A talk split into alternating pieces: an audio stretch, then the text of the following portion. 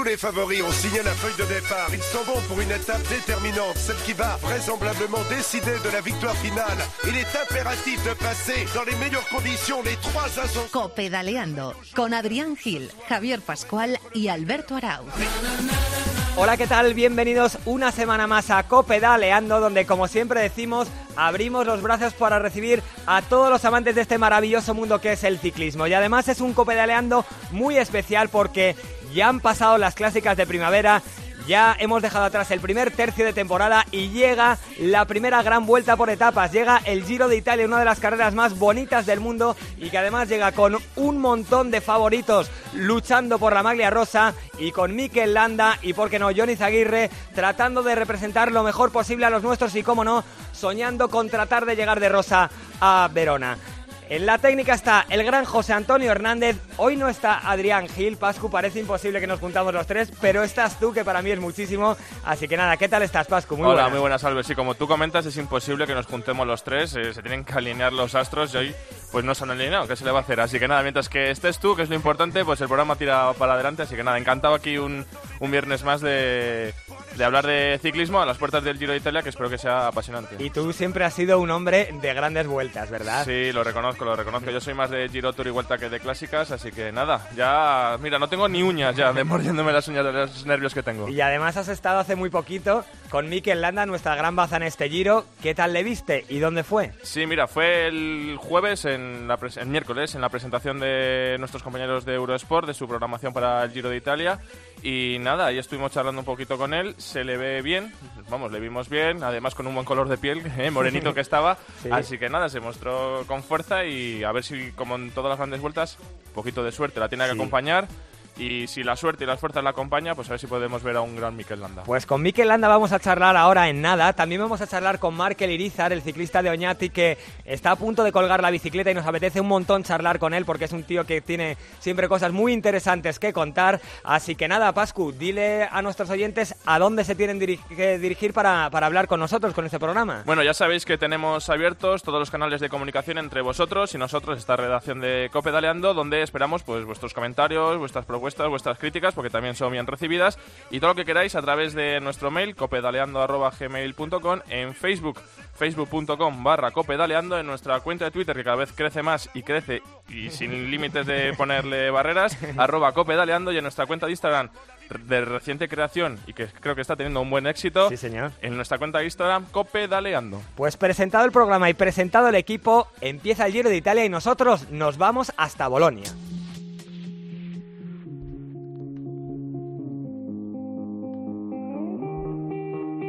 Wanna dance by water beneath the Mexican sky. Drink some margaritas by swinging blue lights. Listen to the mariachi play at midnight. Are you with me? Are you with me? Repitan conmigo. Copedaleando, copedaleando. Las bicis en la cadena Cope. Valverde, Fron, Frun, como quieran. Las bicis en la cadena Cope. Copedaleando. Are you? Y es que, como decimos, mañana arranca el Giro de Italia, lo hace en Bolonia y lo hace con una contrarreloj de 8 kilómetros con un recorrido tan duro como el que siempre nos tiene acostumbrado la carrera italiana. Hay 60 kilómetros contrarreloj, pero no son contrarrelojes al uso, todas tienen alguna trampa, todos tienen alguna subida, sin, sin ir más lejos, la de mañana acaba con 2 kilómetros durísimos y para ello nos vamos a ir, como decimos, a Bolonia para hablar con la gran baza del ciclismo español. Hay corredores muy buenos en este Giro, está Roglic, está Dumoulin, está Simon Yates, está Superman López, está Nibali, pero casi todas nuestras esperanzas se centran en Mikel Landa, el ciclista de Movistar, que lo ha hecho muy bien en el Giro, pero que seguro que tiene muchas ganas de luchar por todo. ¿Qué tal, Mikel? Buenas tardes. Muy buenas. ¿Cómo está Mikel Landa a 24 horas de que arranque el Giro de Italia? ¿Estás ilusionado, Mikel? ¿Estás nervioso? ¿Cómo estás? Bueno, ilusionado, ilusionado y con muchas ganas. Eh, nervioso, bueno, nos tenemos que dejar a un lado y, y nada, y con ganas de empezar. Hay un montón de corredorazos en este giro. Está Primo Roglic, está Dumoulin, está Nibali.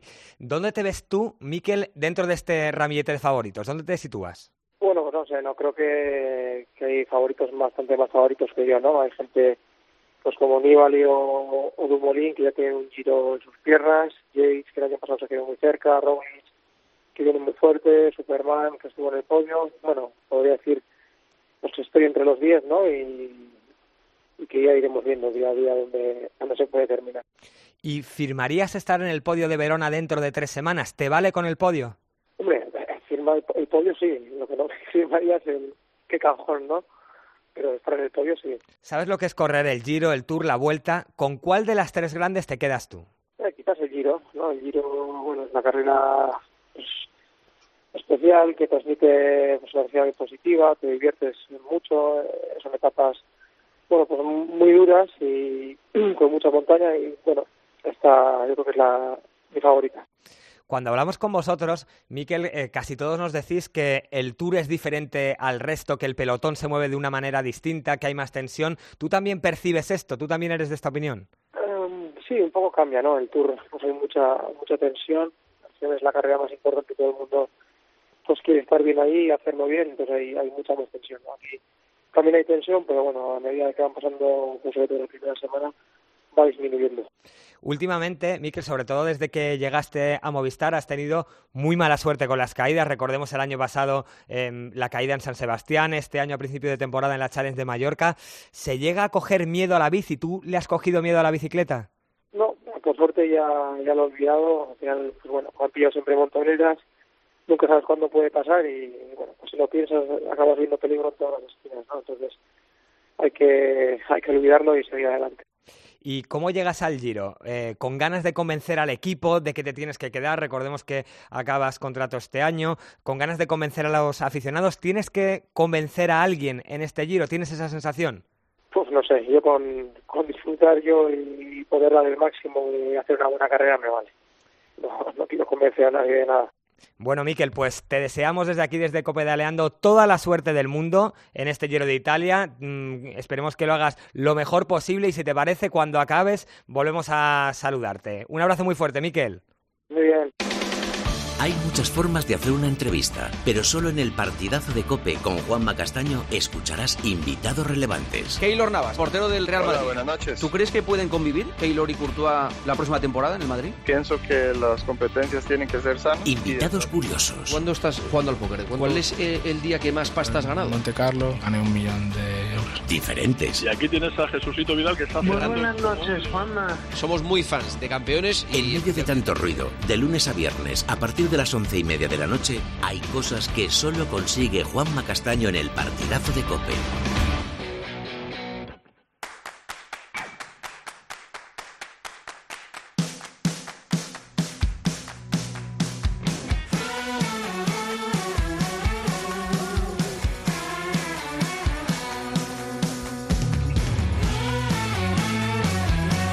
Sigues escuchando Copedaleando con Adrián Gil, Javier Pascual y Alberto Arau. Lo acabamos de hablar con Mikel Landa y es que mañana empieza el Giro de, de Italia, una carrera que siempre es preciosa, con muchísima montaña. Este año con tres cronos, ninguna de ellas al uso, con eh, mucho llano. Así que vamos a ver lo que va a suceder, porque tenemos a un montón de favoritos en la salida. Todo el mundo habla de Roglic, de, Nubol- de Dumoulin, de Nibali, pero nuestro gran aspirante, eh, como hemos hablado, es Mikel Landa, que yo creo que nos puede hacer soñar. Y para hablar de todo esto, están, como siempre, a mi lado, a la derecha, el responsable de ciclismo de la cadena COPE, que nunca le gusta que se lo diga así, pero bueno, ¿qué No, me tal? hace gracia ya, ¿eh? ¿Qué tal, Eri? Muy buenas. Hola, buenas. El otro responsable del ciclismo está en Barcelona. Quique Iglesias, ¿qué tal? Muy buenas. Yo soy el responsable del ciclismo en Barcelona, ¿vale? en, es- en esa zona, ¿no? El zonal. Y también están con nosotros hoy Óscar Pereiro, ¿qué tal? Muy buenas. Hola, ¿qué tal? Responsable de ciclismo en la zona de Galicia. zona norte. Y el responsable en la zona asturiana es Luis Pasamontes, ¿qué tal? Pasa muy buenas. Hola, ¿qué tal? Buenas tardes. Necesitamos sur, ¿eh? Eh, bueno, Eri, empiezo contigo. Mikel Landa, ¿qué opciones le das? Llega relativamente bien al Giro de Italia, es la carrera que siempre se le ha dado mejor. Mm, ¿Cómo ves sus opciones en este Giro?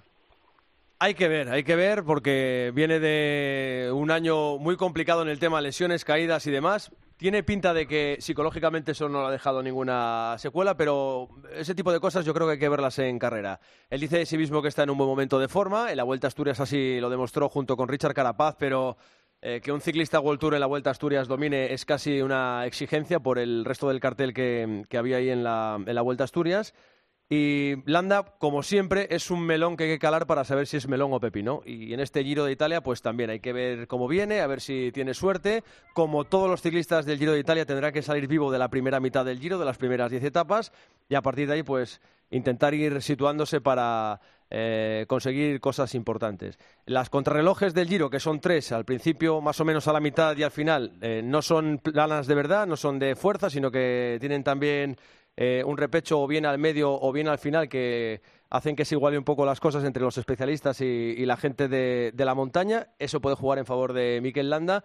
Pero bueno, hay que ver. Es un ciclista que tiene una clase indiscutible, pero que luego es eso, es, un poco el curro romero del ciclismo actual. Eh, Quique, de Mikel Landa se suele decir que quizá le pesa un poquito la responsabilidad de, llevar el liderato de un equipo, que ha rendido mejor cuando iba a la sombra de, un gran líder. Mm, ¿Tú cómo lo ves? Porque aquí vamos a ver a un Mikel Landa líder em, único y absoluto de Movistar. ¿Tú cómo le ves? Yo lo que veo es que le ha salido tan, tantas veces cruz en Movistar que algún día le tendrá que salir cara, ¿no? Le ha salido todo muy mal desde que fichó por el equipo telefónico, con lo cual yo creo que, ya le toca tener tres semanas tranquilas. Eh, las iba a tener en el, en el Tour de Francia un poco a su bola y se pegó esa, ese leñazo en el pavés, creo que fue, y lo arrastró durante todo, todo el año, ¿no? En definitiva, yo lo que creo es que Irlanda no tiene ninguna opción de ganar el Giro y, que, eh, y que todo lo que venga eh, de, en forma de buenas victorias de etapa en montaña en la tercera semana o de un acercamiento peligroso al podio ya estará bien. Me da la sensación de que nos engañamos todos un pelín si pensamos que este Mikel Landa, que viene de no competir a su máximo rendimiento desde hace un montón de meses, pueda estar al nivel de los Nibali, Dumoulin, Roglic y demás me da la sensación de que nos estaríamos engañando un, un poquito. ¿eh? Oscar, ¿tú eres un pelín más optimista que Quique o, también crees que Mikel tiene que conformarse con ganar etapas, con estar arriba, pero ves imposible que, llegue de Rosa a, Verona este año? No, a ver, yo al final soy de los que digo que cuando uno sale derrotado de casa, pues es muy poco probable que pueda triunfar, ¿no? Eh, es cierto que, que, con la lógica lo que dice Kiko tiene un poco de sentido. O sea, si al final analizamos un poco los favoritos de este Giro Italia con grandísimos contrarrelojistas eh, y partimos de la base de que Mikel Landa probablemente de los eh, seis máximos favoritos es el que mejor el que peor contrarrelojea pues al final eh, las, las, las opciones de poder ganar el Giro pues se van complicando. Evidentemente la carrera puede puede marcarse de muchas de muchas maneras pero sí que creo que Mikel rendiría mucho más si no saliera favorito, si no saliera con esa vitola y pudiera, pudiera jugar de alguna manera alguna estrategia diferente. Es que no sale, Pereiro. Si es que somos aquí los que estamos buscando una bandera que o alguien que enarbole la bandera del ciclismo nacional, pero es que Mikel Landa no sale en ninguna porra, ni en Italia, ni en Francia, en ningún sitio. Bueno, pero España al final tenemos que, de, toda la, representación que tiene España, pues Mikel es el que más eh, opciones tiene, pero es cierto lo que hablamos, ¿no? Es un, a mí, eh, yo, yo incluso creo que, que, cuando decimos que es el único referente de su equipo, cuidado con Carapaz, que ya el año pasado sí, desde muchísimo. Es un chaval que en crono no va absolutamente nada mal y como se ponga adelante, ya lo vimos el año pasado, que es capaz de hacer cosas muy bonitas en una carrera que se la adapta, que se la adapta perfectamente. Evidentemente, todos tenemos que empujar a Miquel. Y me preocupa otra cosa. Eh, creo que fue la semana pasada que, que, ya leí una entrevista de él que está hablando ya de renovación. Sí. Eh, hablar de renovación por estas alturas, en mes de abril, principios de mayo, pues la cabeza tiene que estar donde tiene que estar. Ya, ya para julio, eh, agosto, pues ya, ya veremos dónde corremos el año que viene. Pero ahora mismo yo creo que tiene que estar un poquito más centrado. Luis, ¿tú cómo lo ves? Yo lo veo bastante complicado. Lo veo más que puede hacer una gran carrera, que incluso algún día eh, pues puede puede perder tiempo con, con los corredores que, que estén lo más eh, adelante en la general y eso también le puede permitir pues eh, moverse de otra manera. Todavía no le hemos visto liderar al 100% un equipo, ¿no? Cuando cuando ha tenido la oportunidad, pues eh, problemas físicos se lo impidieron y, luego también yo ahí estoy con, con Pereiro el tema de estar hablando de otros equipos, de idas y venidas, para Paz también se rumorea que a lo mejor eh, deja Movistar. Hay que ver también cómo, cómo influye este movimiento, posible movimiento de mercado a la hora de hacer grupo, de hacer piña y de lo importante que es, eh, pues eso, buscar esa unión para, para conseguir éxito en una vuelta de tres semanas, ¿no? Vaya panorama te ha dejado el tema de Arauz, ¿eh? Hay una cosa que es verdad en el equipo Movistar, que bien conocéis eh, Pereiro y Pasamontes, que es que ese hombre que hace de pegamento en el hotel, que es tan importante como la carrera, donde también él es el pegamento del equipo, esa era la labor, la labor que iba a hacer Alejandro Valverde. O sea, en el Tour de Francia que Valverde se lesiona en, en Düsseldorf, Sí. Es un funeral el equipo Movistar. O sea, no, además, el propio Valverde lo decía, tienen que acostumbrarse a vivir sin mí y a tener un ambiente eh, de relax sin mí y que alguien cuente un chiste cuando no esté yo. Y eso, quieras que no, debe ser muy importante. Y, y por ahí puede estar también el, el problema del equipo Movistar. Yo ahora mismo, si me tengo que jugar dinero por un español, para decir, oye, ¿qué español va a quedar más arriba en la general? Yo ahora mismo apuesto por Johnny Zaguirre. Ahora mismo. Pero... Pello Bilbao, ¿eh? No nos olvidemos tampoco. También. El año pasado estuvo entre los diez primeros también. Sí. Lo que pasa es que Pello Luis, eh, en, en teoría, currará para Superman, digo yo. Eh, es verdad que es un corredorazo, ¿eh? Pero en teoría la Astana va a apostar todo por, por Superman. Tiene que molar eso, que te digan, oye, ¿tú, tú, eh, ¿tú a qué te dedicas? No, yo curro para Superman. Sí, Creo que gafas y esas Antes de continuar hablando de, de los favoritos de nuestro país para este Giro, nos vamos a ir de nuevo hasta Bolonia para hablar con el más veterano de los 172 corredores que van a tomar mañana la salida en el Giro de Italia. Nos está escuchando ya Markel Irizar. Hola Markel, ¿qué tal? Muy buenas. Hola, buenas tardes. ¿Qué tal estás? ¿Bien? Bien, la verdad es que bien, tranquilo y, y con ganas, ¿no? Desde Mm. que empiece el giro. Eh, con 39 años vas a empezar tu vigésimo primera gran vuelta, si no me equivoco, y creo también que es tu quinto Giro de Italia. Em, una duda antes de empezar, ¿va a ser esta tu última gran vuelta o todavía podemos ver a Markel en el, en el próximo Tour de Francia? No, no, casi seguro al 99% que será mi última grande y bueno, pues eh, en teoría no estaba decidido que iba a hacer el giro, pero me apetecía mucho y se lo comenté al equipo y bueno, pues al final me han seleccionado y súper contento, ¿no? Eh, Al final mi equipo es medio italiano y bueno, siempre me ha gustado esta carrera, también el país, la cultura, la filosofía y, bueno, pues súper contento de que mi última grande sea el Giro de Italia. Por eso te iba a preguntar, eh, Markel, ¿qué tiene de especial el Giro? Que casi todos los ciclistas que, que corréis allí decís que, eh, que sí, que el Tour es el Tour, la y los vuelta... periodistas que vamos a informar también. También, que, que la vuelta es la de casa, pero que, que el Giro tiene algo especial, que es una carrera a la que a todos os apetece volver. ¿Qué tiene? Pues, pues lo tiene todo. Yo creo que el Tour es el- la carrera más importante mediáticamente y sobre todo, pues bueno, cuando acaba la temporada de fútbol, pues la gente va, pero igual no son tan tan aficionados, ¿no? Como los que van al Giro. Eh, el Giro, aparte, el paisaje que a mí me, flipa, la mentalidad italiana, los tifosis, eh, el no sé, el que va, por ejemplo, al Gavia en mayo a animarte es porque realmente le gusta mucho el ciclismo, ¿no? Entonces, no sé, yo creo que los tifosos, los seguidores que hay en el Giro son muy, muy cercanos, muy caldos, como dirán ellos, son muy calientes, cercanos. Y no sé, la, carrera es especial. A mí, a mí por lo menos me encanta y, y bueno, creo que coincidimos mucha gente, muchos corredores en decir que el Giro es especial y me acuerdo que mi compañero Alberto Contador también me lo contaba, ¿no? Que, que le flipaba esta carrera y lo comentó con el Bala y con, con muchos corredores grandes que, que coinciden en que esta carrera es muy, muy especial.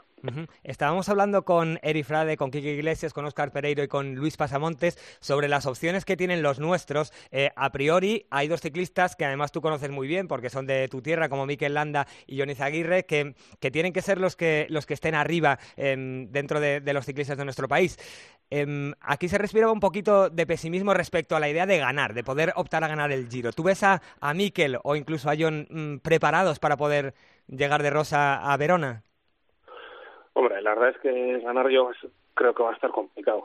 Eh, en cuanto a las opciones de hacerlo bien, yo creo que John igual se va a supeditar más a, a López y ayer estuve hablando con él antes de la presentación y bueno, no sé si viene con la idea de hacer la general.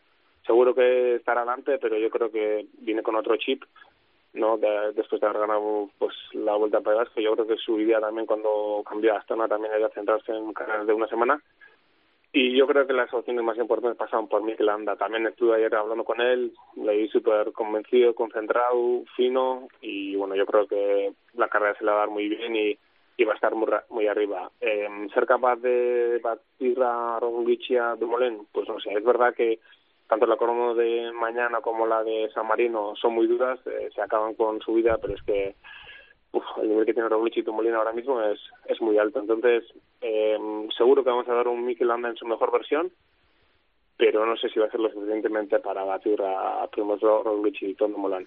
Lo ves, los ves, eh, Markel, como los dos grandes favoritos, ¿verdad? Eh, Roglic, Dumoulin. También están ahí eh, Simon Yates, el, pro- el propio Miguel Ángel López. Eh, eh, ¿Por qué sitúas a, Roglic y a Dumoulin co- como grandes favoritos? ¿Por esos 60 kilómetros de crono que hay o por qué?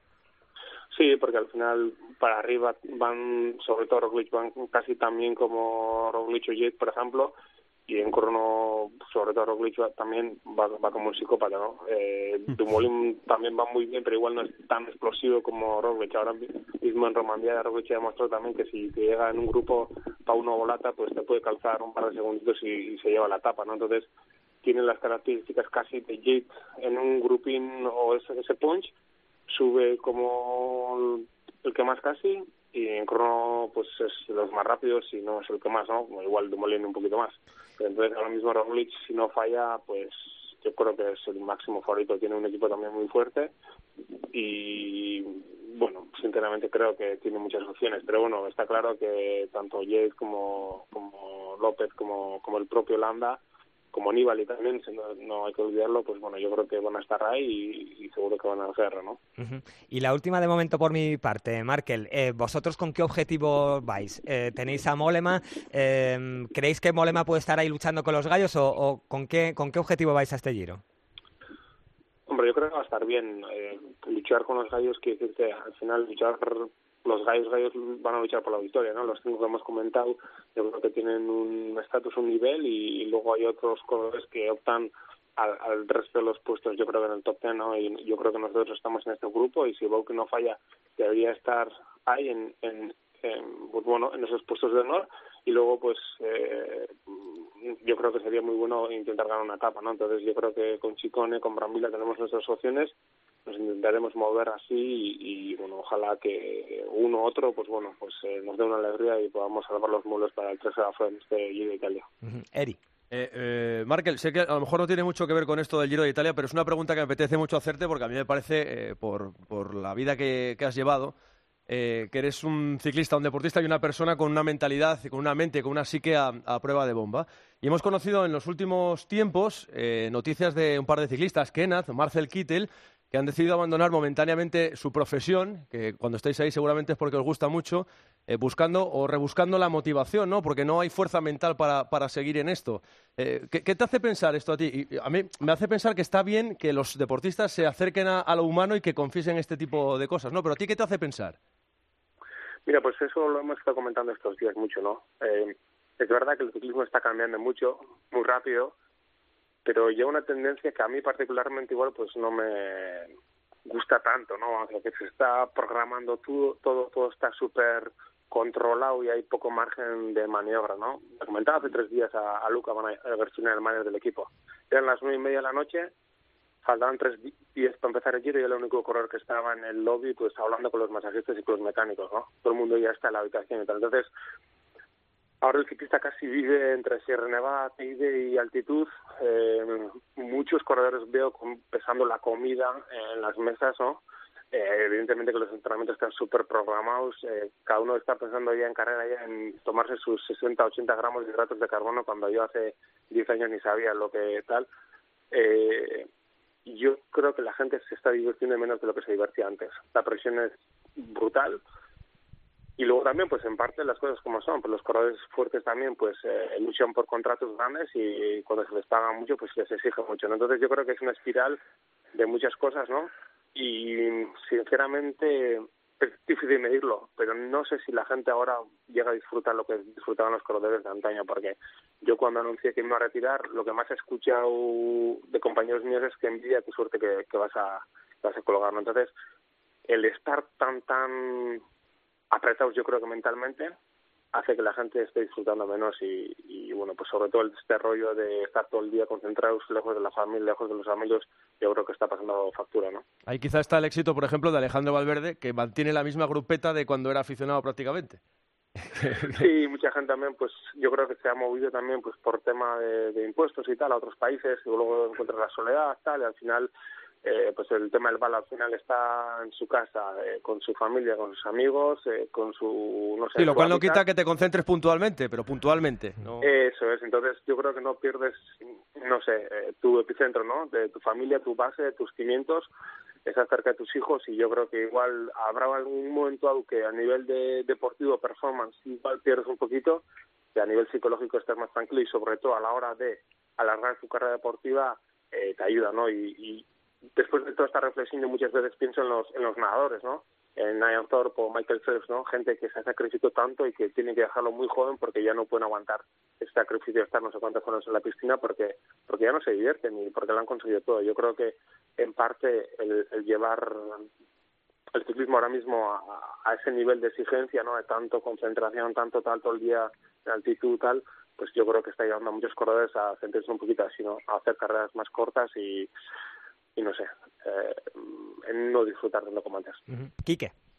No puedo mejorar demasiado lo que está diciendo eh, Irizar, que será un excelente comentarista de radio. por estoy tomando nota. Sí, este, hay que tomar nota. Eh, uno, le doy las gracias por todos los el trato que me ha dispensado en las líneas de meta durante tantos años, ya que al parecer y no le voy a ver en el Tour ni, ni en la Vuelta a España. Gracias, Markel. Y la última es eh, ir como un psicópata, has dicho, ¿no? ¿Cómo, ¿Cómo es eso? ¿Cómo se va como un psicópata? como si saltaras en un trampolín en Garnish Parter Kitchen, más o menos, ¿no? más o menos. La verdad es que que hay corredores que son killers, ¿no? killers de naturaleza y además lo que más me gusta de ellos es, en este caso Primo Roglic, que es un corredor tranquilote que parece como que no va con ello el, rollo, ¿no? Y cuando se pone un dorsal a la espalda son unos killers, ¿no? Y pues yo por eso pues, les digo que para mí son los psicópatas, porque parece que son unas mosquitas muertas y cuando luego cuando lo ves pedalear dices, joder, este bicho de dónde ha salido, ¿no? Entonces, yo creo que Roglic con a, la velocidad que va igual tiene que saltar algún día un trampolín de, la velocidad que va a algún puerto porque la verdad es que en Romandí en moto y luego le escuché una entrevista que decía que esto no estaba a tope así que me dio un poquito de miedo y todo decía decía nos decía Freire que, que se había ido asqueado del ciclismo por, por, por el peligro que, que era meterse en un sprint porque los jóvenes no, no eh, apretaban el freno eh, ¿piensas igual? Hombre, la verdad es que yo nunca he sido de limar mucho, eh, siempre he sido un poco, y ahora con tres hijos pues te puedes imaginar, ¿no? Pero es verdad que yo creo que está pasando un poquito el reflejo de la sociedad. O sea, nadie respeta a nadie. Yo, por ejemplo, cuando pasé, me acuerdo que Ulrich estaba dando los últimos coletazos y cuando le pasaba le dejaba un metro o cuando veía a Armstrong o así, bueno, bueno, me ponía nervioso y todo. Ahora, ahora yo mismo limo, o sea, no miro si son Quintana o al final todos luchamos por la posición, no hay ese respeto y en parte igual, pues como lo decía anteriormente, yo creo que es el reflejo un poquito de la sociedad, cada uno va a su bola, a su rollo, lo que importa es el postureo, las fotos de Instagram y no igual pensar a nivel colectivo, ¿no? Muchas veces voy en el grupeto, bueno, yo siempre, para que me van a engañar, siempre voy en el grupeto y igual veo alguno que va tostado muerto y un compañero sigue tirando el grupete y le digo, oye, que llevas un compañero entre coches que va, que va medio muerto. No, pero estoy solo empujando cuatro o cinco, cuatro puntos vatios kilo. Hmm. Digo, ¿qué va cuatro puntos cinco vatios kilo? Si tienes uno muerto, ¿qué te importa ir parado? Y, y, y, que acabe tu compañero la etapa, que luego tienes que cenar con él y, y luego encima igual tienes que dormir con él, joder. Hmm. Pues no, ya vamos a mirar los vatios, el tal y cual, nos hemos olvidado que somos un colectivo, en este caso del grupete, que el objetivo solo es acabar la etapa y, volver a hacer la etapa al día siguiente, pues no, ya cada uno va a intentar salvar su, su puesto tal cual y, yo creo que se ha perdido un poquito ese, esa sensación de ser parte de un colectivo, grupo y no sé, lo que importa solo ya es, o es la sensación que a mí me da es demasiado postureo y, y poco compromiso, ¿no? En, relación con esto, Markel, en Contador públicamente se ha manifestado en contra de los potenciómetros eh, porque cree que, frenan un poco la espontaneidad de, los ciclistas. ¿Tú eres de esta, de esta postura como Alberto? Hombre, pues yo creo que igual ya hasta es demasiado tarde, es como los pinganíos, ya los chavales desde jóvenes casi están corriendo con eso y ya yo creo que no sabrían ni, ni correr, ¿no? No sé si sería tan drástico, pero yo soy un poco, pues como dice Alberto, seguro que Oscar también está de acuerdo, o Luis, un poquito más de la antigua usanza, ¿no? Yo, por ejemplo, después de País me caí, tuve una lesión, tuve que estar unos días parado y luego estuve entrenando porque así me lo mandó Josu, pues all style, haciendo seis horas así, pero un poco a mi rollo. Y hace tiempo que no disfrutaba tanto, ¿no? Coger, boom, salir, seis horas, a mi rollo, tal, y andar haciendo el mismo puerto 14 veces, 5 por 40, 20 y tal. Y pues eso, yo creo que un poquito el no tener potenciómetros sí, sí daría que los corredores pues eh, se fieran de su sensación, un poco, ¿no? Un poco espontaneidad, un poquito de de imaginación, ¿no? Y ahora mismo, pues yo creo que es lo que falta. Al final, si estamos un poquito robotizados entre la radio, los vatios y, y etc., pues bueno, yo creo que falta un poquito de cada uno tenga su propia iniciativa. Oscar Luis, ¿estáis de acuerdo con Markel? Yo creo que después de escuchar estos cinco minutos a Markel, la, definición perfecta y que, además eh, comparto totalmente con él es eh, que aparte de que sea tu profesión y que lo hagas lo mejor posible, si no disfrutas es complicado eh, pues estar en el día a día, sobre todo año tras año, mejorando e intentando eh, hacer de, tus resultados el, el, futuro, ¿no? El nuevo contrato. Eh, estoy completamente de acuerdo. Eh, si no disfrutas es muy complicado a día de hoy. Encima lo estamos viendo con el tema de Twitter. Eh, yo cada vez que hablo con incluso con Markel, ¿no? Que de vez en cuando coincidimos en alguna inauguración y demás, es que ahora mismo los ciclistas no están en casa. Ahora mismo los ciclistas es que aparte de, antes eran 130 días de competición, pero es que ahora son 280 días de competición porque están fuera de casa el resto de los días yo creo que se está llevando toda una exigencia tan, tan, tan, tan grande que el ciclista, el ciclista eh, si antes decíamos que el ciclista tiene 24 horas al día dedicado a la bici, ahora son 48. O sea, o sea, chapó, chapó todo lo que ha dicho porque creo que ha resumido perfectamente lo que está pasando actualmente, está pasando actualmente en el ciclismo. Luis. No, yo me, he quedado alucinado, o sea, como, ha hablado Markel, totalmente de acuerdo con todo lo que dice. Es una, una visión muy correcta. Eh, yo en mis últimos en mis últimos años ya empecé a notar eso no el ambiente que había antes y Oscar lo recuerda de, ver a Rigo Berturán poner bachata en el autobús antes de una etapa decisiva del Tour y bailando allí tranquilos y los últimos años pues ya había seriedad eh, cada uno con sus cascos particulares ya no se compartía música. era más café del mar.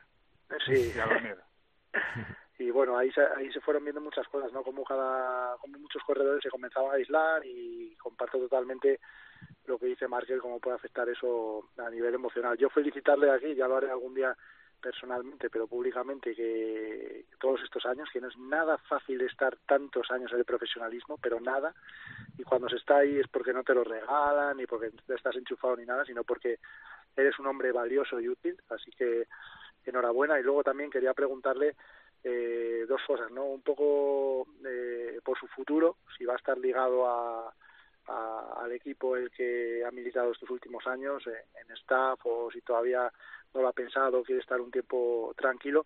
Y por otro lado también, yo, yo en mi caso no, no sabía que mi, la, última vuelta a España que corrí, que corrí iba a ser la última como profesional. Yo no tenía decidida mi retirada, yo me vi obligado a, retirarme. Eh, ¿cómo, ¿Cómo afronta emocionalmente y personalmente eh, un corredor como él que sabe que, que esta va a ser su última vuelta de tres semanas? Hola Luis y Oscar. Bueno, pues la verdad es que en cuanto a la programación, nos vamos a decir, pues bueno, me siento un privilegio, ¿no? He tenido la oportunidad de decir cuándo y cómo y dónde quiero acabar. Antes ya me había preparado y bueno, pues en el 2016 había montado un negocio que afortunadamente nos está yendo muy muy bien y nada, pues bueno, a partir de, agosto, pues bueno, me uno a, Oscar como embajador de Trek España y luego pues eh, seguiré trabajando en mi actual equipo, el Trek Sagafeo.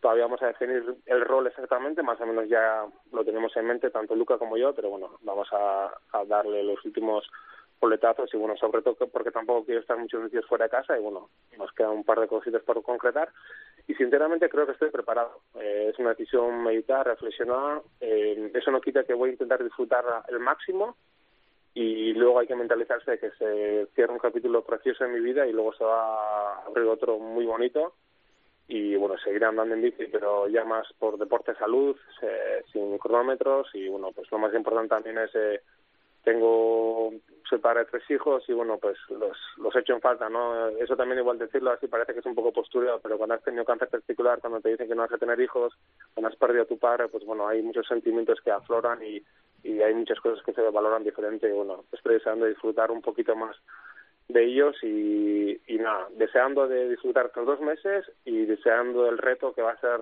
a partir de agosto pues empezar una nueva vida y de la que creo que estoy preparado para para ser feliz y para disfrutarlo al 100%. ¿no? ya que lo has comentado tú, ya no solo es el tema de los sentimientos, es eh, lo que te marcan todas estas cosas que a ti te han pasado para la escala de valores, ¿no? Para darle eh, en la vida el valor justo a las cosas. A veces nos ahogamos en vasos de agua y, la vida va por otro lado, ¿no?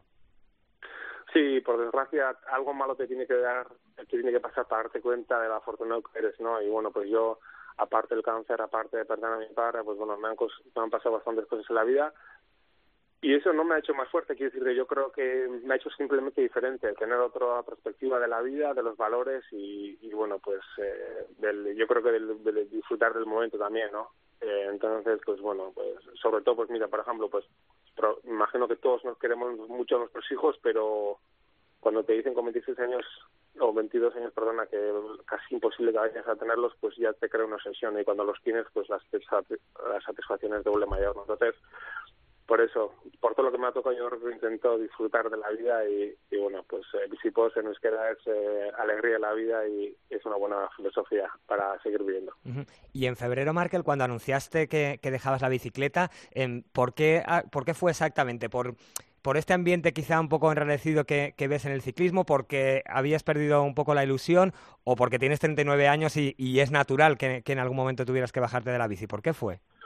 No, porque había llegado el momento, ¿no? Y, eh, ya tenía 39 años, veía que no podía aportar lo que aportaba antes y bueno, pues había tenido la suerte de estar en el equipo de Fabian o, de Alberto, ¿no? Donde normalmente había casi la responsabilidad y bueno, pues yo soy igual un corredor que al tran tran pues tirar mucho, pero si no, no puedo aportar lo que podía aportar antes. Y entiendes que ha llegado tu momento y, bueno, pues la vida hay que saber subir escaleras y bajarlas y bueno, pues hablé con Luca y, y dijimos que era el momento, ¿no? Entonces yo creo que, y bueno, pues le sigo a Luis y sus artículos y, bueno, pues cuando escribe sobre la gente, ¿no? Pues como, como asumir, pues bueno, pues que las cosas no salen o, o, que ha llegado el momento.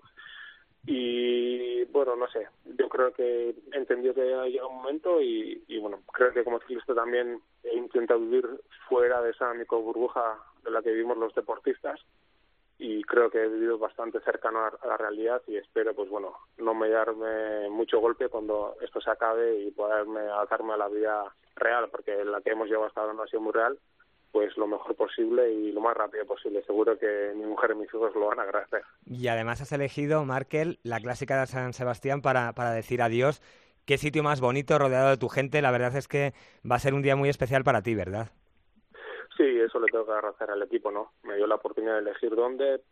Estuvimos pensando en hacer el año pasado la vuelta, luego había, más posibilidades y bueno, decidimos Donosti porque, bueno, ya es agosto, normalmente hace buen tiempo y bueno, me da la oportunidad de poder ir a mi pueblo, a Oñati y poder hacer ahí una fiesta con, con mi gente, ¿no? Pues con mi cuadrilla, con, no sé, con, lo, con mi club, con todo y pues otra carrera no hubiese dado esa oportunidad, ¿no? Porque seguro que se hubiese movido mucha gente, pero no la misma, ¿no? Entonces, quiero disfrutar de, de esa gente que me ha visto crecer, me ha ayudado y aunque no he sido nadie en el mundo del ciclismo, pues, bueno, ellos han sacrificado un montón por mí y bueno, eh, quería que fuese una despedida, en vez de que la despedida fuese a mí o que a mí me hiciesen grande, eh, una manera de yo agradecer a la gente, ¿no? Por, por lo que han hecho por mí seguro que un montón de gente que ha trabajado en mi club, pues se ha llevado una alegría, ¿no? De que uno de sus corredores haya podido disfrutar de su afición durante 16 años por eso decidí que fue que iba a ser San Sebastián y, y, bueno pues deseando que ese día pues salga bien sea bonito y no solo yo lo disfrute también lo disfrute pues toda esa gente que ha estado cerca mío durante todos estos años.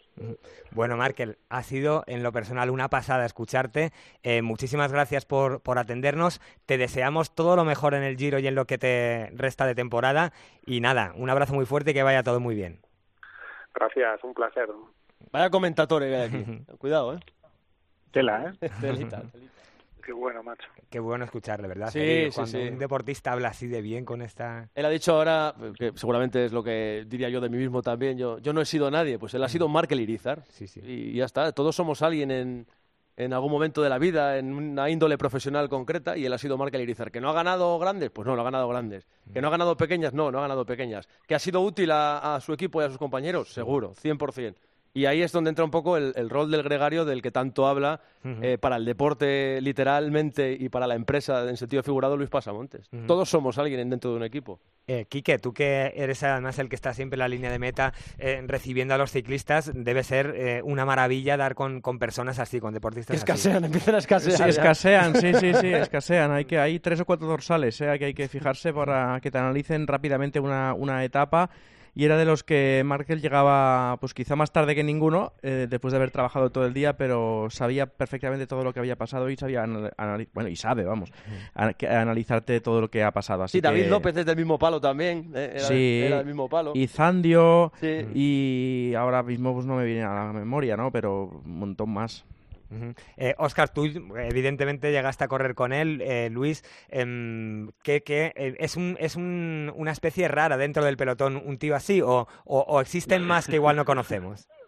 Sí, sí que hay más, sí que hay más. Lo que pasa es que sí que es cierto que la manera tan buena que tiene de explicar las cosas, con la tranquilidad que habla, la visión que tiene general, los pies en la tierra como tiene, pues al final no es fácil. Yo la verdad que y el año pasado, en el, mes de noviembre, me, dijo dónde se iba a retirar y por qué y demás. Y, la verdad que es una auténtica, una auténtica pasada, sobre todo por lo que dice Luis, ¿no? Cuando uno puede puede programar su retirada, decir cuándo y, un poquito ya afrontar el, lo que va a ser de tu vida a partir de, de agosto, pues es un privilegio. Y además de eso, pues Márquez es un, un corredor pues muy del estilo Luis, que siempre ha estado dedicado por y para sus líderes. Cuando sus equipos tenían un líder eh, de, que, tenía un poco de, destaque y que apostaba por ganar carreras, pues evidentemente él también tiene destaque, pero cuando estás en un equipo en un, en un poco como Trek Segafredo estos últimos dos años, el año pasado y este, ¿no? si no, tienes ahí un cabeza visible, pues al final a ti te, te cuesta mucho más rendir e incluso te cuesta más estar en las grandes en las grandes carreras. No sé. Tiene Oscar también, tiene Oscar la, la suerte, Markel, de estar en un equipo que, que, sabe y que le va a tratar muy bien, que no le va a dejar de lado, que va a estar ayudándole en este post-vida, ¿no? De, ciclista. Ya, ya, ya, te digo yo, además, que eh, precisamente lo hablaba con Luca Guarcinella no, hace mucho, ¿no? Markel, además de todo lo que lo que ha sido para Trek, que yo creo que después de Euskatel ha pasado toda su vida en, el equipo Trek, con sus diferentes sponsors, todo el mundo sabe por lo que pasó con, con 22 años, eh, y después la gran persona que es, lo que transmite a nivel, a nivel marketing, es un hombre que, que funciona muy bien por, por precisamente es la, manera que tiene de explicar las cosas, cómo, hable, cómo habla, la, la, paciencia que tiene y evidentemente que el estar en un equipo como tres que puede permitirse el lujo de alguna manera de, de, poder mantener un corredor como, eh, como Markel dos o tres años más, a pesar de no estar a un nivel superior a otros corredores, pues eso facilita mucho y, y evidentemente le facilita el, el tener un poquito la vida profesional eh, encauzada de cara al futuro. Es que al final yo entiendo que Trek es un poco al ciclismo lo que Ferrari y la Fórmula 1. Que Trek está en el ciclismo para vender bicicletas y está esperando seguramente su momento para eh, poder optar a un ciclista que le pueda liderar en las grandes vueltas y demás, pero que mientras no llega tampoco se vuelven muy locos buscándolo, porque fíjate, a este giro vienen con Molema, eh, Gogel, Clark, Brambila, Chicone, Moschetti, Conci y Markel Iriza. No, no, es de, los equipos que ganan que gana menos carreras en todo el año, eh, ya te lo digo. Eh, imagino que ya lo diríais, pero bueno, Nibali está fichado para el año que viene. Está cerrado, ¿verdad? Sí, pero que, han esperado su momento, que no se han vuelto locos de entrar en el Star System, que por pasta podrían, porque no es una marca que, tenga una mano delante y otra detrás. Bueno, al final, al final yo te voy a comentar un poco. Eh, yo no estoy dentro del Trek Segafredo, pero sí que estoy trabajando. En bajas y en subes, ¿no? En bajo, exacto. Eh, al final, al final eh, cuando se ha quedado un poquito en pelotas como, como el Real Madrid con Zidane, ¿no? Ellos esperaban que Alberto siguiera hasta el Giro del año que viene, por lo tanto el año pasado fue para ellos un año en shock, porque cuando Alberto eh, anuncia su retirada, pues no tiene margen de, maniobra, ¿no? Porque si no hubieran ido a por, a por, a por corredores que están en el mercado, tipo Aru y demás. Lo que pasa claro, Alberto en principio se rumoreaba y tenía medio acordado que iba a retirarse en el Giro Italia 2019 y, por, por, las circunstancias que, que, fueran, que yo creo que fue un gran acierto, Alberto decidió retirarse en la Vuelta a España 2018 y Trek se queda un poco en pelotas a la hora de poder, de poder firmar un corredor grande, ¿no? Bueno, para terminar, eh, como es un programa previo al Giro Todo lo que de Italia, es estropear lo que hemos hecho sí, por eso, por eso. Me, sabe hasta mal eh, terminar así, pero os voy a pedir un ganador del Giro de Italia para comprobarlo dentro de tres semanas. Eri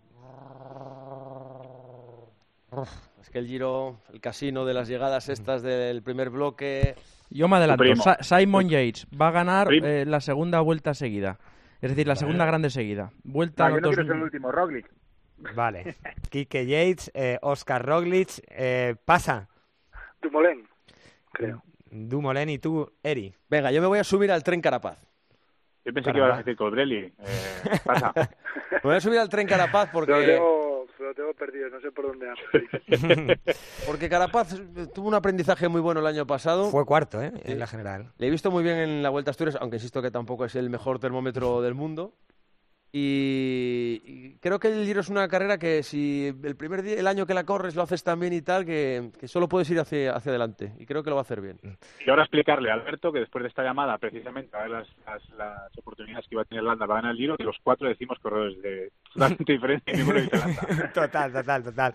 Bueno, Oscar, Luis, Quique, con Eri me voy a quedar un momentito más. ¿Ah, eh, os agradezco un montón que hayáis estado hoy en Copedaleando y vamos hablando durante este Giro. Muy bien, Muy bien. Un abrazo, y gracias. Un saludo. Qué gente lleva mi carro. Y llegados a este punto, eh, me apetece mucho mm, echar una mirada al pasado, porque nuestro compañero de COPE Castilla-La Mancha, jefe de informativos, Cristóbal Cabezas, em, es un enamorado del ciclismo como nosotros y me propuso charlar sobre, sobre momentos míticos que hemos vivido en el ciclismo. Y a él, hola Cristóbal, muy buenas. Hola, muy buenas, ¿qué tal estáis? Y a él le apetecía mucho hablar de un Giro de Italia desde el 88. ¿Por qué? ¿Por qué te apetecía hablar de este Giro, Cristóbal? Bueno, el Giro del 88 creo que es mítico, ¿no? Y no sé si tenéis recuerdos o os queda muy lejano. Yo no, yo tenía nueve años. bueno, es uno de los giros que pasó a la historia. En aquel momento, la verdad es que cuando se vivió el Giro del 88 nadie se podía imaginar lo que luego iba a significar. Y me estoy refiriendo a la famosa etapa del Gavia, que por cierto, el Gavia se sube este año también en el Giro 2000. los mismos días, ¿sí? Efectivamente. Si te parece, Alberto y compañeros, recordamos un poquito lo que fue aquel día y comentamos, ¿no? Que desde luego da para un programa entero, por supuesto, el Giro del 88. Bueno, si recordáis bien, aquel año de 1988, Perico Delgado decidió correr el Giro habitualmente corría la Vuelta a España, pero ese año cambió la Vuelta por el Giro. Por tanto, bueno, pues era uno de los candidatos a ganar aquella edición transalpina. Sin embargo, bueno, empezó a perder tiempo desde las primeras etapas y, bueno, pues eh, continuó en carrera, por supuesto, buscando alguna victoria de etapa. Llegamos al día clave, ¿no? Que es esta famosa etapa del Gavia del 88. Estamos en el 5 de junio de 1988. Es la decimocuarta etapa del Giro. Y para que lo entiendan los oyentes, iba a hacer mal tiempo, se preveían nevadas y la organización decidió correr la etapa, que la etapa se disputase, algo que yo creo, no sé qué opináis vosotros, pero a día de hoy se suspendería, pero en aquel momento se decidió son más correr. cautos, sí, con este tipo de cosas. Sí, fueron la verdad es que muy lanzados en aquella época. Total, que solo eran 120 kilómetros y una etapa que se presumía, bueno, bonita de montaña, con nevadas, pues os podéis imaginar. La subida al Gavia relativamente se pudo sobrellevar porque, bueno, a fin de cuentas empezó a nevar, había algunos tramos de tierra y, bueno, los corredores, con la dificultad que esto conlleva, consiguieron alcanzar la cima del Gavia. Pero, claro, el descenso hasta Bormio, la etapa acababa en Bormio, fue dantesco, fue terrible porque, claro, las temperaturas bajo cero, como os podéis imaginar, y los corredores descendiendo un puerto a esas altitudes, evidentemente, pues muchos echaron pie a tierra manos congeladas, algunos incluso se bajaron de la bicicleta y remontaban la carretera, es decir, iban en dirección contraria para intentar entrar en calor, ¿no? De las temperaturas bajo cero que estaban sufriendo. Podemos poner muchos ejemplos de lo que ocurrió aquel día, pero quizá el más significativo es un ciclista que coronó esa etapa en primera posición el Gavia, Johan van der Velde.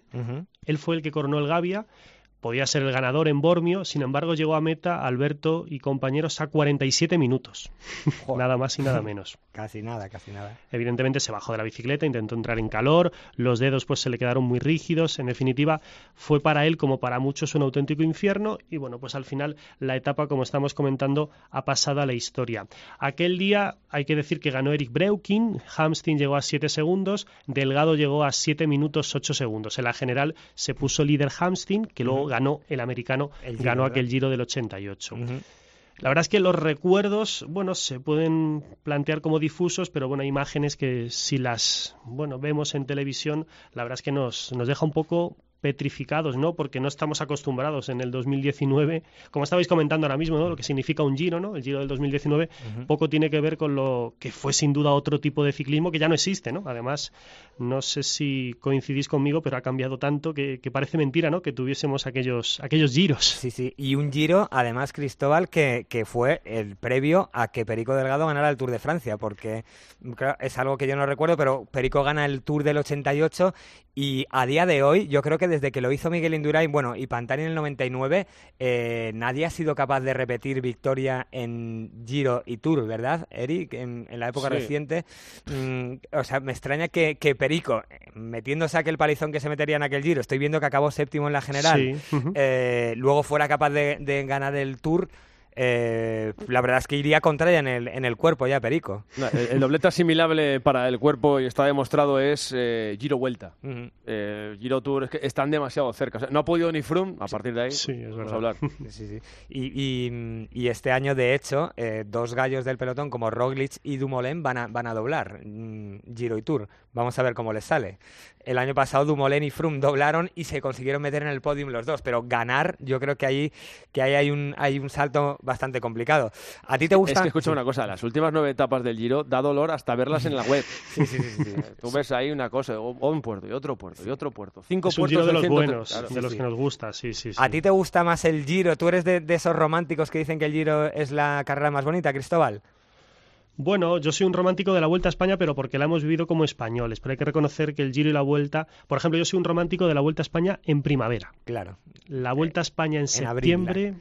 Como que sí, por supuesto la disfrutamos muchísimo, agosto, septiembre, como bien sabemos, pero yo tengo el recuerdo de lo que era la Vuelta a España en abril. Realmente no sé si os pasa, pero yo todas las cosas que pasan en el ciclismo actual las comparo con el pasado. Por tanto, para mí el Gavia del 2019, inconscientemente mi cabeza se va a otros Giros de Italia y por supuesto soy un romántico de, los 80, ¿no? que es a fin de cuentas el primer ciclismo que vivimos, ese ciclismo más alocado, más imprevisible y que desde luego es lo que nos gustaba. Ahora está lo que estabais comentando en la entrevista, ¿no? muy controlado todo, midiendo cada milímetro de lo que hace el ciclista y eso yo creo que al espectador le gusta menos, en definitiva. No hay ningún deporte, yo creo, con más mística que el ciclismo por la necesidad que tiene no solo el periodista, sino el propio ciclista y los periodistas que seguimos una vuelta, una prueba ciclista en un momento dado, de recordar el pasado. El momento que se juntan tres personas que se dedican al ciclismo de cualquier manera, oye, ¿te acuerdas de aquella etapa en el 83? No, fue en el 84, ¿no? se subió el puerto por Cotos, no, se subió por no sé dónde, como si importara de, alguna manera. Pero, pero que es como una necesidad constante de abuelo cebolletismo eh, con el tema del ciclismo que, que, seguramente pensando que cualquier tiempo pasado siempre fue mejor, ¿no? Pero simplemente al final son tiempos diferentes. Yo nunca, nunca te lo he preguntado, Eric, ¿quién, fue tu ídolo de, la infancia? Yo es que no tengo ídolos. No tenías. No, no tengo ídolos en general, no. Mm. La, verdad que no. Jugaba las chapas, pues si ganaba un día con Lenis Barrutia, pues era Lenis Barrutia aquel día. Y si ganaba con Iñaki Gastón, era Iñaki Gastón. Yo era muy del clash. Yo, yo para, para vivir el deporte, y me pasa todavía ahora, lo que pasa es que lo tienes que ver, el fútbol y cualquier cosa, lo tienes que ver un poco cuando te toca desde el prisma profesional pero yo necesito identificación. Yo el único partido en cada fin de semana que veo con ganas de verdad de disfrutarlo y tal, es el partido del Oviedo. Yo no voy a engañar a nadie. Yo, yo veo un Madrid-Barça y disfruto de las buenas acciones técnicas y demás, eh, pero me como igual disfrutaría de una acción técnica en un Southampton-Wolverhampton. Es que me da igual. Yo, yo necesito cierta identificación y por aquel entonces, para un asturiano como era yo, un asturianito pequeño, la identificación venía del Clas Cajas Tour, que era el equipo de la tierra. Eh, allí las discusiones en clase eran si eras de Indurain, que era el estandarte español del ciclismo, o si eras de Rominger, que era el capo del equipo de casa. ¿Tú tenías ídolo, Cristóbal? Sí, yo Perico Delgado, claramente. Por su forma de correr en carrera, que es lo que estábamos comentando. Fin de cuentas, el resultado siempre quieres que se consiga la victoria pero esa actitud en carrera, eso de dejarse caer y atacar, yo creo que a la gente le, llegó adentro. Ese es de, mis primeros recuerdos de ciclismo, ¿eh? Aquel, aquella forma de atacar de Perico, de dejarse caer que parecía que se iba a quedar y de repente pegar un estacazo y mm, era un ciclista que transmitía mucho. Luego llegó Indurain, que Indurain paralizó este país, fue lo más, pero yo que, que vi los últimos coletazos de Perico, del Tour que gana no me acuerdo, yo creo que, que, le tenía más cariño y admiración todavía a Perico que a Indurain. Fíjate tú qué cosa. Mm, bueno, como anécdota, que tienen uno y otro. Siempre cuenta Delgado una anécdota que es su ataque en Luz Ardiden en el 88. Es de estos de dejarse caer y atacar fortísimo. La televisión francesa, bueno, se deshace en elogios a Delgado, ¿no? Por el ataque, ¿no? Saca unos 30 segundos a los rivales. Pero luego toda España siempre le ha recordado a Delgado ese ataque en cualquier puerto de España, de Francia o de Italia. Es decir, da igual el puerto que sea, que siempre Delgado cuenta que le dicen cómo atacaste aquel día, por ejemplo, en los lagos de Covadonga.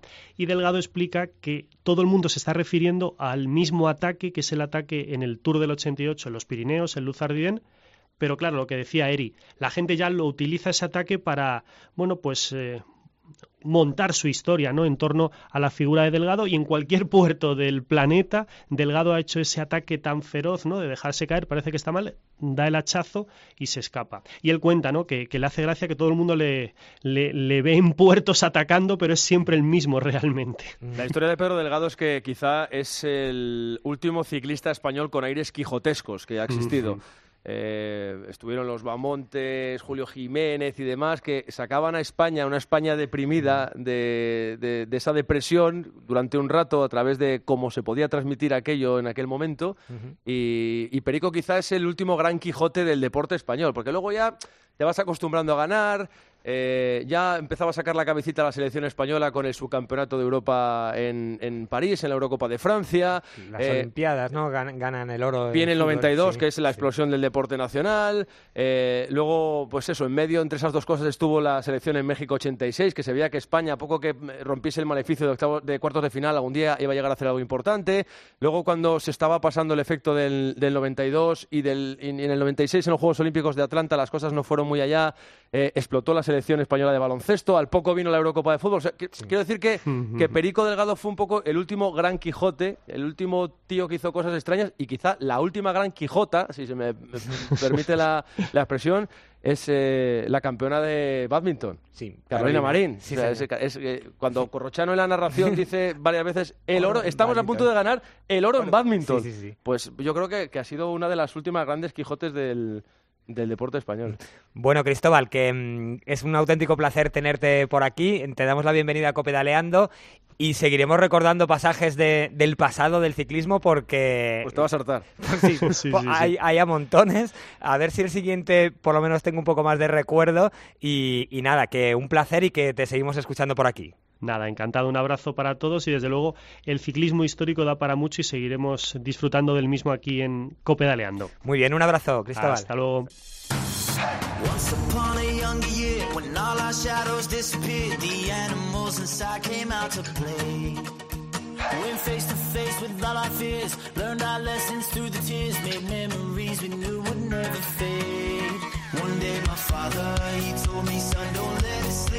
Y antes de terminar este copedaleando Pascu, estoy absolutamente convencido que nuestros oyentes han querido comentar cosas sobre este programa, sobre el Giro y sobre todo la actualidad del ciclismo. Sí, voy a recordar los canales de comunicación con Copedaleando en nuestro mail copedaleando.gmail.com, en nuestro muro de Facebook, facebook.com barra copedaleando, en nuestra cuenta de Twitter arroba copedaleando y en Instagram copedaleando. Y Ángel nos dice que ya tenía ganas de que empezara el Giro de Italia después de la apasionante temporada de clásicas.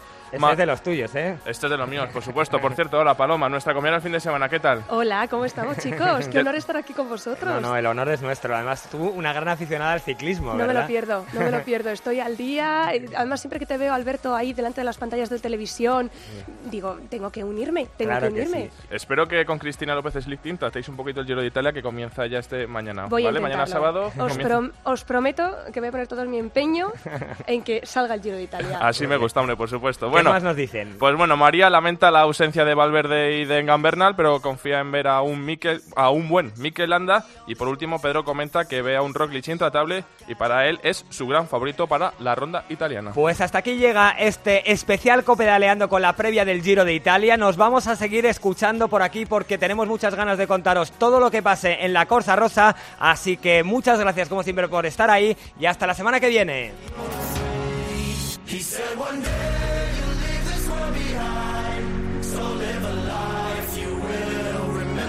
Copedaleando con Adrián Gil, Javier Pascual y Alberto Arauz.